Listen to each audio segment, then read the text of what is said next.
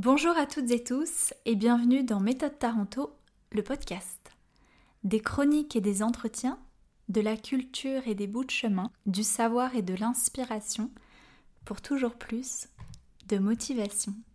Aujourd'hui, nous allons parler du voguing, une danse, certes, mais qui appartient avant tout à une culture nommée la ballroom scene. La ballroom scene est née à Harlem, à New York, dans les années 60, avec Crystal LaBeija, transgenre noir qui, suite au racisme, à la stigmatisation et à la discrimination au sein même de concours de beauté LGBT, décide de monter ses propres concours. Ils seront consacrés à la communauté LGBT afro et latino. Les personnes appartenant à la culture de la ballroom scene ont souvent été rejetées par leur famille à cause de leur orientation sexuelle ou l'expression de leur genre et trouvent finalement un refuge auprès de cette micro-société qui s'organisent en plusieurs houses, telles des maisons de substitution, qui vont les accueillir en toute sécurité, les soutenir et les accompagner dans leur cheminement, aussi bien personnellement que professionnellement. Des houses baptisées Ninja, Balenciaga, Extravaganza, Revlon, Mugler, des noms pour la plupart inspirés de la haute couture et des marques de luxe.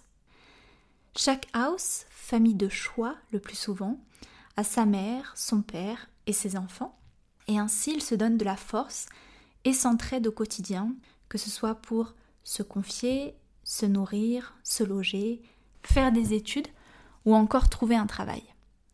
Et puis il y a le bowl, qui se dit des événements où se déroulent les fameuses compétitions, qui ont évolué avec le temps et surtout avec les personnes qui y ont participé. Le bowl est devenu au fur et à mesure tel des battles de danse, qui, à la différence des battles hip-hop, font performer les danseurs et danseuses en même temps. Autrement dit, à qui brillera le plus? Les cérémonies ont tout un tas de règles très spécifiques. Une hiérarchie, un jury, un maître de cérémonie dit MC, qui va en commentant, en chantant, booster, encourager et pousser les performeurs à se laisser aller afin de faire sortir le meilleur d'eux-mêmes sur la piste. Il y a aussi des thèmes, des trophées à remporter pour les gagnants de chaque catégorie, un style musical, et bien sûr, il y a la danse. Entre performance et expression, loin de l'oppression, les corps se délivrent et s'exaltent. Dans un premier temps, ajouté à la marche tel un défilé de mode, il y a eu le posing, qui s'inspire directement du magazine Vogue, de la haute couture et des poses des mannequins, d'où l'appellation plus tard voguing. Puis va arriver avec la période du disco funk une évolution de la façon de se mouvoir, ce sera le old way, un style linéaire et militaire. Dans les années 80, c'est la naissance du New Way, plus fluide, plus athlétique, avec l'ajout de contorsion et influencé notamment par les arts martiaux et une musique plus house électro. Et le plus récent, apparu au milieu des années 90, le Vogue Femme, paroxysme de la féminité, peut être le plus libre et le plus acrobatique des styles.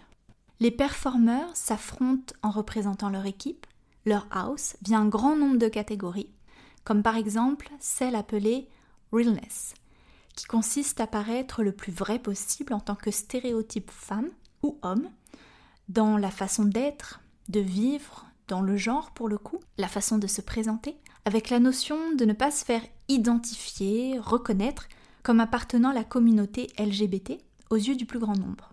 Il y a aussi des déclinaisons avec les catégories de genre, Butch Queen, qui inclut les hommes biologiques, Femme Queen, qui représente les transsexuels, donc des hommes biologiques ayant suivi le processus chimique, hormonal et chirurgical pour devenir femme, et cis woman qui correspond aux femmes biologiques.